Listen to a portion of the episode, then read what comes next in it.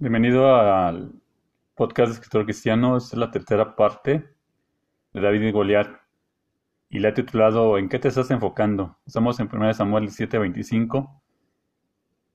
Y dice, y en cada uno de los Israel decía, ¿no habéis visto aquel hombre que ha salido de Israel? Al que le venciere, el, el rey le enriquecerá con grandes riquezas y le dará a su hija. Me encanta ese versículo porque en la primera parte habla de la parte negativa en donde el enemigo sigue tratando de que te enfoques en la parte negativa. Yo no sé si ha pasado que llegas a tu casa muy entusiasmado porque has decidido tomar acción.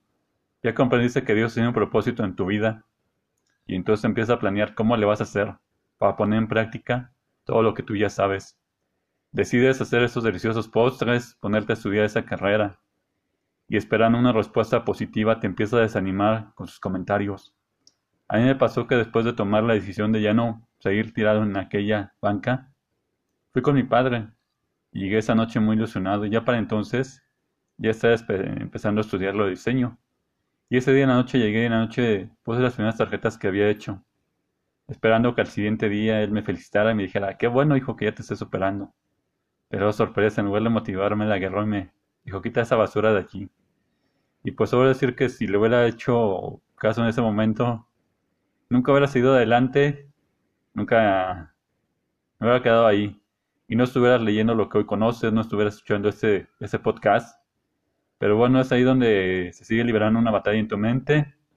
Y seguimos con la duda. Y puedes comenzar a pensar, quizás tenga razón mis amigos, mi familia, tal vez no he visto bien mi problema, tal vez tengas razón, tal vez, alto, alto, peligro. Es en ese momento donde el te está lanzando otro dardo. Y tú vas a decidir si llevas cautivo ese pensamiento o tomas la actitud del final de este versículo. Al que le venciere, Israel le enriquecerá con grandes riquezas y le dará a su hija.